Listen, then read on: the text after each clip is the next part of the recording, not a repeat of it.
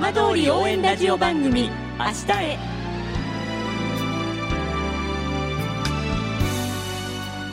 時刻は5時1分になりました。今週も浜通りの情報をお届けする浜通り応援ラジオ番組明日へのスタートです。まずは今週の浜通りニュース。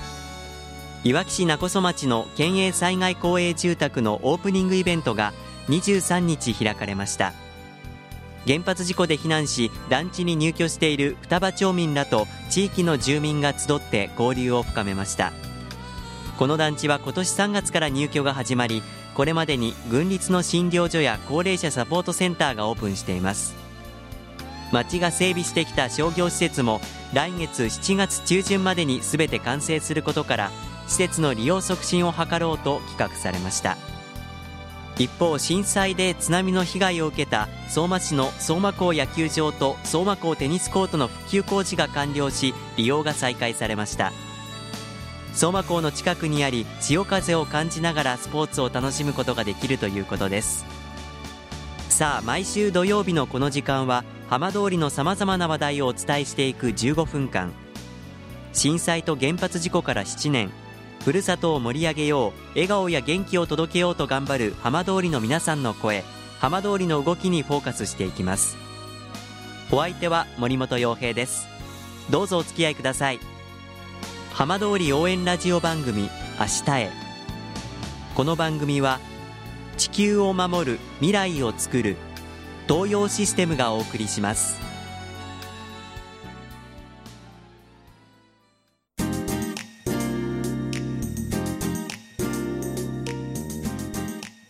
代わっては浜通りの話題やこれから行われるイベントなどを紹介する浜通りピックアップです。今週は震災と原発事故で休館し今月20日浪江町で久々に再開された宿泊施設福島憩いの村浪江の話題です。支配人の岡部森吉さんです。岡部さんよろしくお願いします。はい。再オープンということで改めましておめでとうございます。ありがとうございますあの7年ぶりの再開ということで、えー、いかがでしたでしょうか？当日はどんな感じでしたか？オープンの日は、えー、当日は雨が降ったんですけどもあのー、まあ皆さんあのまあ、巻き込まれたというかやっとオープンになったということで、ええ。えー、そういう感激が感じられるような雰囲気でした。はい、まあ、岡部さん、支配人として、まあ、今回、この再開を迎えられたわけですけれども、改めてこの再開、どんな思いで受け止められましたか、はい。まあ、私はあの元町民ですけども、えー、今回、帰還するにあたって、この、まあ、ふるさとの貢献になるかなと思って始めたんですが、この7年間待ってた逆に町とかね、えー、町民の方の思いの方があいいんでしょうけども、あの帰還された方にとっては、まあ、大浴場など憩いの場ができたということと、まあ、帰還なかなかできないでいる方にとってはね自分の家の、まあ、確認といいますかそういうことや母産とかですね、ええ、そういう時にあのっとあの、まあ、泊まれるしそういうことで安心できる場所ができたという思いじゃないでしょうか。まあ、保養施設ということで、まあ、今回今あの大浴場のお話も出ましたが改めてこの憩いの村浪江、まあ、どういう設備どんな施設になっているのかご紹介いただけますか？はい、えー、もともとあの7年4か月前までやってた施設の中で従来からあったあの、えー、レストランとか厨房とかあロビーとかですねそういう顔になるようなところがあの、まあ、地震のあれで解体せざるを得なくて今回は残った大浴場とか、えー、そういう本館の宿泊の部分と新たにあのコテージ等を作って、えー、それであの始めております。あのそういう面では、えー、ちょっと食事のところがまだあの十分な機能を果たせないんですけどもそれ以外のところは非常によくリフォームされた感じであのリフレッシュした、まあ、リフォームしたあの宿泊休憩施設になっております。今お話にありましたコテージこちらはちょっとこうあの工夫といいますか少しいろんな思いも込められていると伺ったんですが。やっぱりあの仮設住宅を皆さんこう期間にもう始まっておりますので、えー、そのその後再利用したいということで、えーまあ、デザイナーの方もまあ、北欧風というかなんか非常にあの明るい、形に作り変えて、あのまあ、非常にあの障害の方も若い方もご覧になってますけど非常にあのイメージがあの素敵だというふうに言っていただいているような施設に変わっております。まあ、今ご紹介いただいた施設中でもカラオケも新たにこう作られたということなんですがこれはどういった思いからだったんでしょうか？これはねもともとあったんですね、ええ、それをあの再開しまして、まあ、リフォームしてきれいにしましてあの2部屋完全に防音であのあの楽しめる構造になっております。麻雀とか、えええー、あの小児法ができるような部屋とかにあの2階の分にそのような部屋を用意してあります。まあ、お風呂に入るだけではなくてねあの休んでもらうとかそれからと町の方もお昔は非常にあのみんな仲間連れだって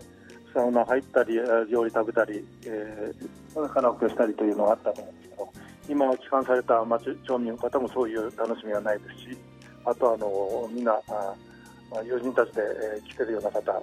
そういった方もあの一緒に楽しめる場所が必要だろうということであの最初からこれを再開しました。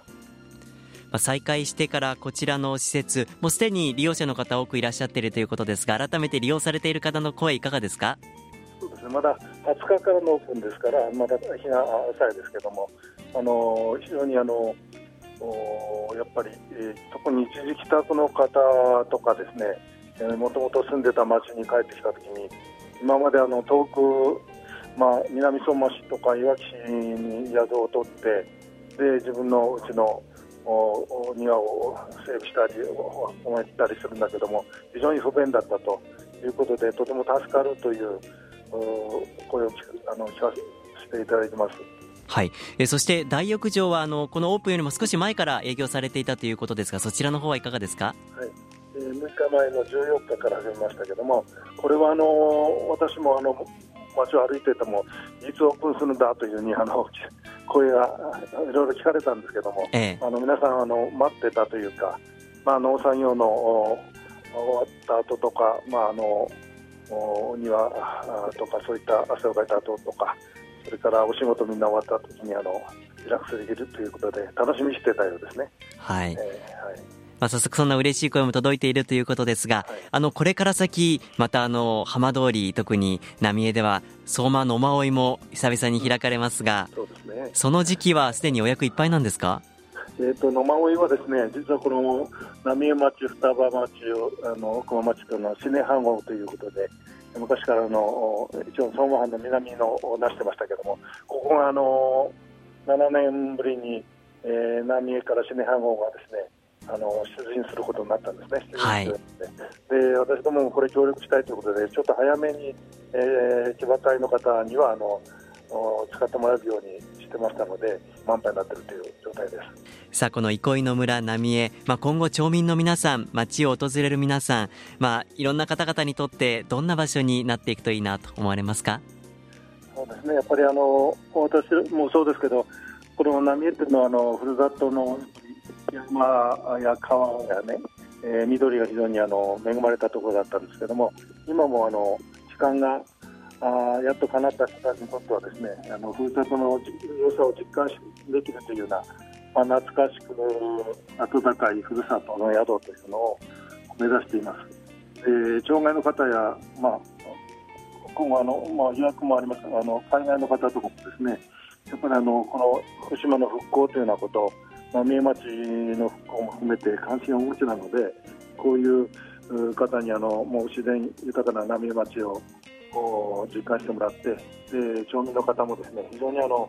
前向きに元気に頑張ってらっしゃる方あ町の方もそうですけども県の方もみんな、えー、あとボランタリアの方はあの遠い関東や静岡県やそういうところからもいらしてますからそういう方たちにもですねあの休んでいただけるようなホスピタリティをまあ発揮していきたいと思っております。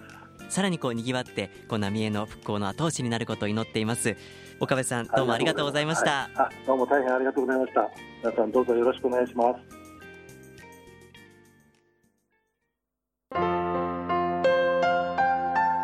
浜通り応援ラジオ番組明日へ。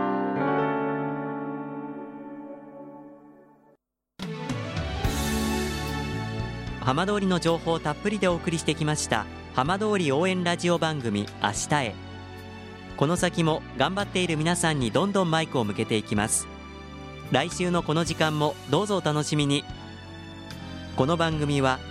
地球を守る未来をつくる東洋システムがお送りしました。